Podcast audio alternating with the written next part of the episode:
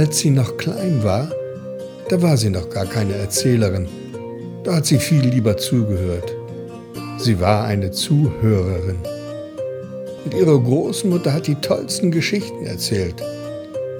Erst viel später, während des Studiums auf der kleinen Insel La Réunion im Indischen Ozean, hat sie dann das Erzählen für sich selbst wiederentdeckt.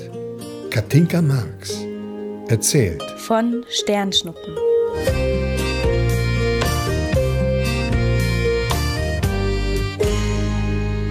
Luise, so hieß das kleine Mädchen, das nebenan, um genauer zu sein, schräg gegenüber von mir wohnte. Sie lebte mit ihren Eltern und einer kleinen schwarzen Katze in einem alten Haus mit Garten. Und Luise wünschte sich nichts sehnlicher als einen kleinen Bruder.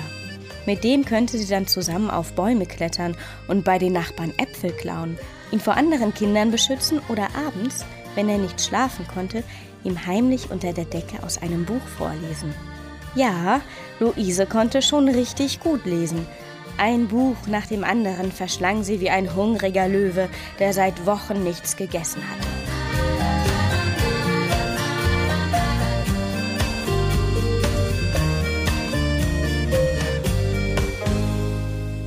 Auch im Unterricht, wenn alle anderen lernten, Luise las bis sich eines Tages der Lehrer nicht mehr zu helfen wusste und ihr das Buch aus den Händen nahm. So kam es, dass Luise in der darauffolgenden Pause Marius kennenlernte.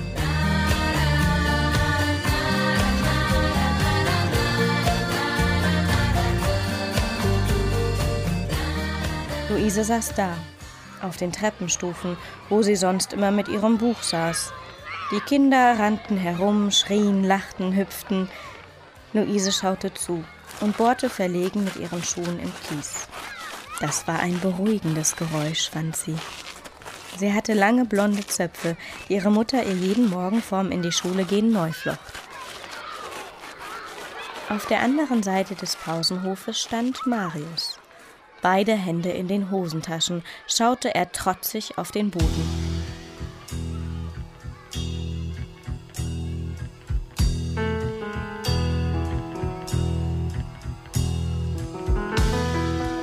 Ihn interessierte wirklich nicht, was da so um ihn herum passierte.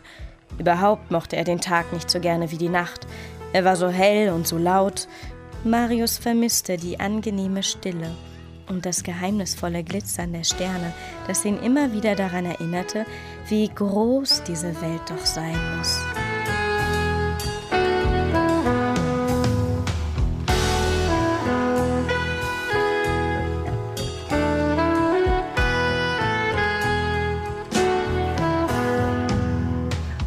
Er stellte sich dann vor, dass irgendwo da draußen auf einem anderen Stern ein anderer Junge genau in diesem Moment vielleicht auch die Sterne betrachtete und genau den gleichen Gedanken hatte.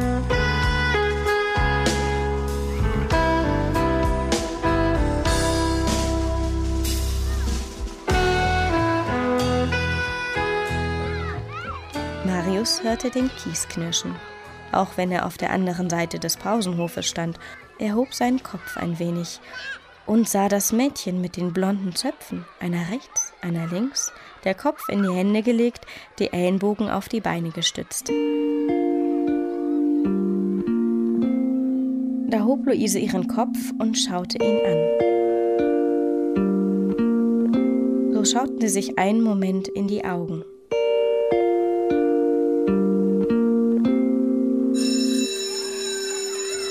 Pausenklingel erlöste Luise. Nahezu freudig sprang sie auf und lief ins Klassenzimmer. Marius dachte nach, was seine Mutter wohl heute gekocht hatte. Vielleicht Kartoffelbrei. Das konnte sie besonders gut. Aus dem Kartoffelbrei baute Marius dann immer Mondlandschaften mit Kratern, die er mit Gemüse besiedelte. Manchmal baute er auch einen See oder ein Meer, damit die Bewohner des Mondes auch mal schwimmen gehen konnten.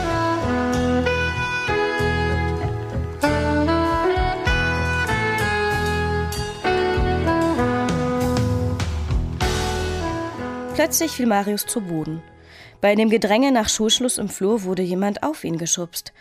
Auf ihm drauf zwei blonde Zöpfe.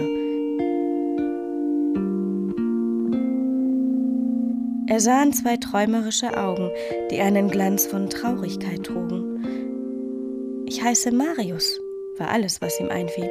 Luise, flüsterte sie, stand auf und rannte davon.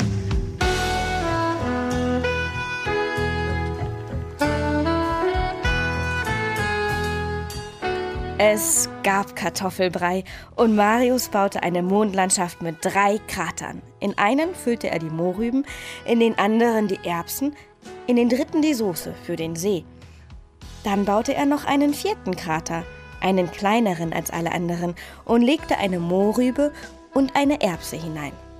Er betrachtete das Ganze eine Weile und war wohl zufrieden, denn er begann zu essen.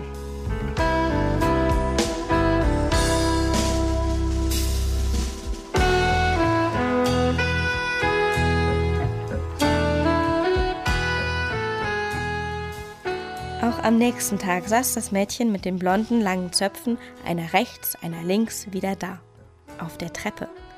Luise, sagte Marius in Gedanken, das erinnerte ihn an Luna, das heißt auf Spanisch Mond. Das wusste er ganz genau, denn als er mit seinen Eltern in Spanien war, waren sie in einem Restaurant, das Luna hieß. Sehr lange stand Marius damals vor dem Schild und sah sich die schwarzen Löcher im Mond an, Krater, in denen es so dunkel war, dass man gar nicht sehen konnte, ob nicht doch jemand darin lebt.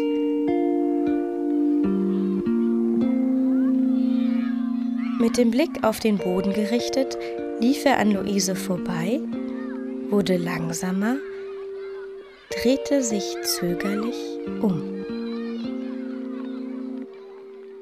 Er nahm all seinen Mut zusammen und fragte, Was machst du da? Luise schaute auf, sah den Jungen von der anderen Seite des Pausenhofes und schaute wieder zu Boden, bewegte mit ihren Fußspitzen ein paar Kiesel von rechts nach links in einem großen Bogen. Ich darf nicht lesen, also stelle ich mir vor, dass der schwarze Stein hier inmitten von den weißen und grauen Steinen seinen kleinen Bruder sucht. Wieso sucht er seinen kleinen Bruder? Na, weil er keinen hat, deswegen. Marius überlegte einen kleinen Moment. Vielleicht muss er ihn sich nur wünschen. Wünschen? Aber wie findet er ihn denn dann? Na, er wünscht ihn sich halt. Und wenn man etwas im richtigen Augenblick wünscht, dann geht das auch. Luise stupste den schwarzen Stein über eine Mauer von weißen und grauen Steinen, die sie zuvor zusammengeschoben hatte. Wann ist denn der richtige Augenblick? fragte sie ein wenig verstohlen. Marius setzte sich hin und nahm ein weißes Steinchen in die Hand, wenn man lange genug in den Himmel schaut, wenn es Nacht ist. Denn irgendwann, wenn man Glück hat, fällt ein Stern vom Himmel. Wenn man sich dann in genau diesem Moment etwas ganz, ganz fest wünscht, dann geht das auch. Er ließ den weißen Kiesel fallen und holte einen kleinen glänzenden schwarzen Stein aus seiner Hosentasche. Den hatte er im Restaurant Luna bekommen. Sie sagten ihm, dass es ein echter Stein vom Mond sei, da war sich Marius nicht so sicher, denn woher sollten sie einen Stein vom Mond herbekommen haben? Der fällt doch nicht einfach so vom Himmel. Aber er fand ihn trotzdem schön und erinnerte ihn an die schwarzen Löcher auf dem Mond. Luise streckte die Hand, um den Stein zu nehmen. Nein, das ist ein Stein vom Mond, den kann ich dir nicht geben. Luise zog ihre Hand zurück. Glaubst du, dass ich einen Stern fallen sehen kann? Das ist gut möglich, antwortete Marius bestimmt. Es klingelte, und Luise lief mit dem festen Entschluss, einen fallenden Stern zu sehen, ins Klassenzimmer.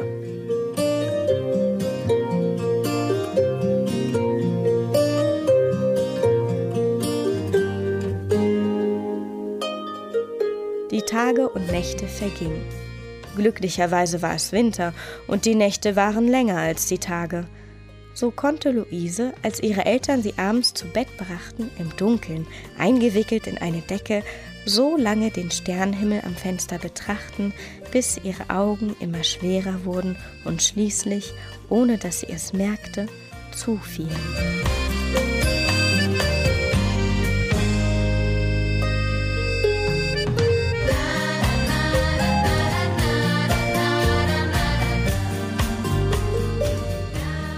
Lange sah sie keine Sternschnuppe Und immer wieder traf sie Marius, der ihr von Seefahrern erzählte, die nach den Sternen segelten, umgeben einzig und allein von Wasser, dem Nachthimmel, Mond und Sternen. Die Sterne waren die einzigen, die dem Kapitän sagten, wo er sich befand.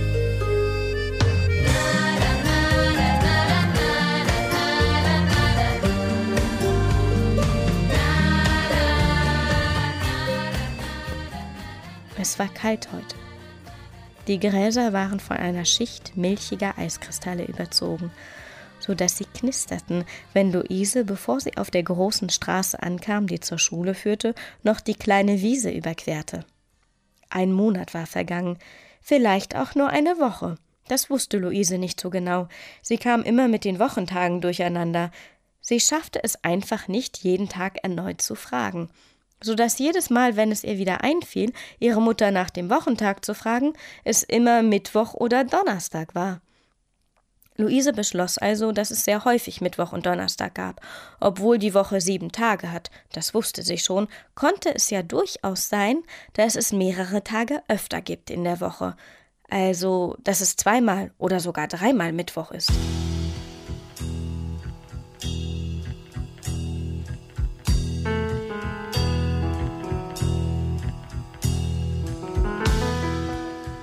Marius stand vor der Schule. Es begann zu schneien. Dicke, wattige Flocken tanzten in Kreisen zu Boden, blieben in Marius Haaren hängen, so dass diese ganz weiß wurden. Die Mütze hatte er heute vergessen, da sein Vater ihn gebracht hatte und dann immer alles ganz schnell gehen muss.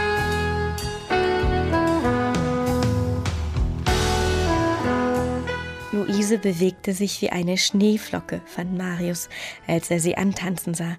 Marius, rief sie, ich, ich habe ihn gesehen, der Stern, der vom Himmel fällt. Ganz außer Puste war sie und ihr Gesicht vom Nebel ihres warmen Atems eingehüllt. Erst, erst war der Stern gar nicht da und plötzlich ganz hell und groß. Und dann bewegte er sich nach unten und ließ kleinere Sterne hinter sich, die dann auch weg waren. Es war wie, es war wie, es war wie drei Funken. Der größte der Stern und die anderen, die, die anderen, die gehörten mal zu ihm. Luises Augen leuchteten. In ihrer oberen Zahnreihe, die man besonders gut sehen konnte, wenn sie so strahlte, blitzten die Anfänge von den ersten bleibenden Zähnen. Und? Hast du dir was gewünscht? Ja, ich habe. Sst, das darf man nicht verraten, sonst geht der Wunsch nicht in Erfüllung.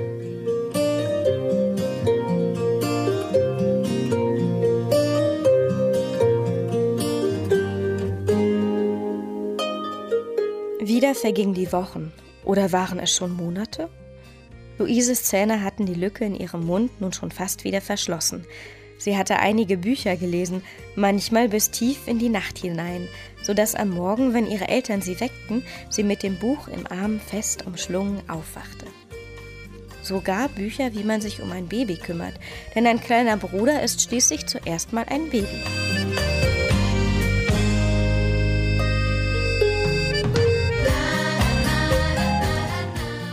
Luise wartete. Jeden Tag erneut, ohne dass der kleine Bruder kam. Noch immer erinnerte sie sich ganz genau an die Sternschnuppe, wie sie in drei Funken vom Himmel fiel. Das beruhigte sie, denn Marius hatte ihr schließlich gesagt, dass Sternschnuppenwünsche in Erfüllung gehen.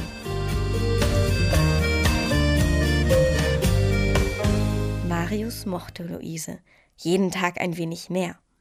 Sie wusste zwar nicht viel über Sterne, aber sie kannte so einige Geschichten, und sie war nicht so laut wie alle anderen Kinder. Sie konnte gut zuhören, fand er. Fast war es so, als wäre sie seine Schwester. Nur dass sie nicht die gleichen Eltern hatten und im gleichen Haus lebten.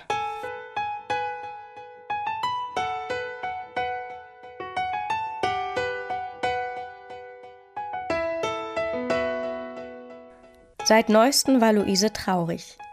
Jeden Tag ein bisschen mehr. Marius wusste nicht warum. Während der Pause saßen sie wieder auf den Treppenstufen. Der Kies knirschte unter Luises Schuhen. Ganz zaghaft fragte sie: Glaubst du, dass es lange dauern kann, bis ein Wunsch in Erfüllung geht? Marius zuckte mit den Schultern. dann musst du eben nochmal wünschen, bis der Wunsch in Erfüllung geht. Luise runzelte die Stirn. Ganz zufrieden stimmte sie das ja nicht. Aber wenn du willst, begann Marius, dann können wir auch zusammen wünschen. Ich wünsche mir einfach, dass dein Wunsch in Erfüllung geht, dann brauchst du ihn mir auch nicht zu sagen. Luise schaute verlegen. Meinst du? Bestimmt, sagte Marius.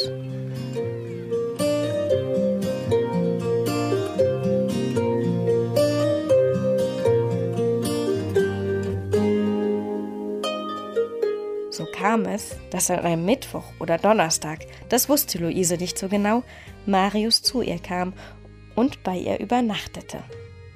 Zuvor hatten sie Mondlandschaften aus Bratkartoffeln und Spiegelei geschaffen, das Ganze länger betrachtet und dann genüsslich verschlungen.